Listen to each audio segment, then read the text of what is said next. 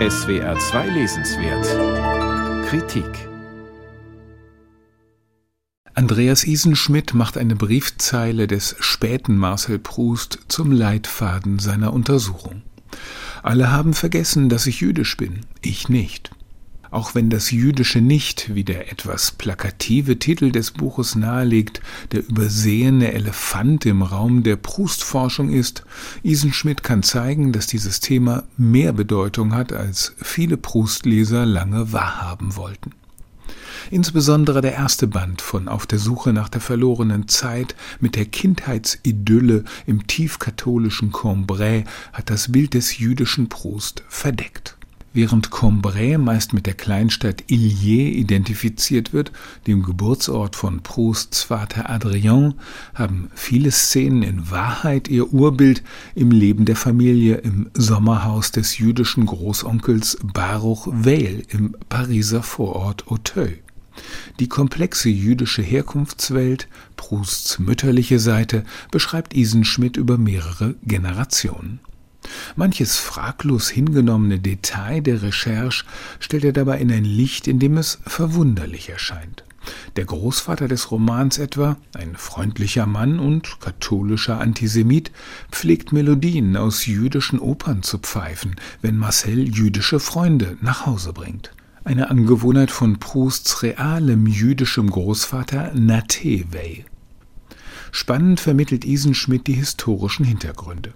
Mit der Dreyfus-Affäre eskalierte kurz vor der Jahrhundertwende in Frankreich der rassistische Antisemitismus. Es kam zu exzessiven Gewaltandrohungen und Ausschreitungen.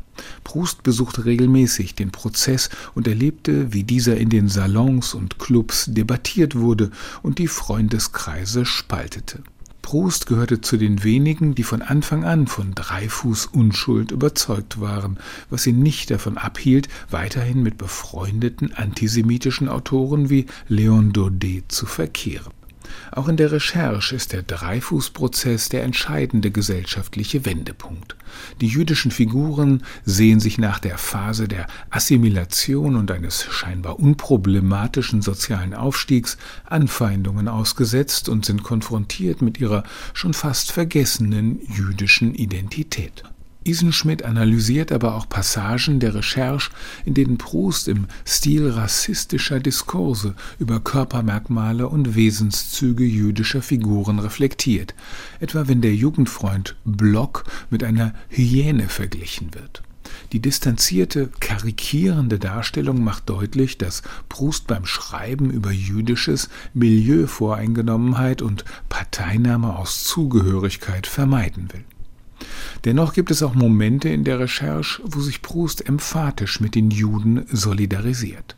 Dabei durchbricht er sogar die Regeln der Erzählperspektive. Schreiben über Jüdisches scheint Proust durcheinander zu bringen, stellt Isenschmidt fest.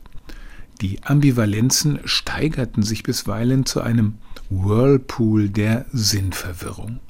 Gerade diese spürbare Betroffenheit und der zeitweise literarische Kontrollverlust bestätigen aber wiederum, dass die Erfahrung des Antisemitismus ein zentrales Thema der Recherche ist.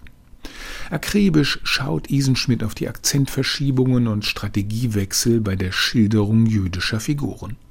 Das wirkt bisweilen so, als gelte es die Widersprüche einer Argumentation aufzudecken.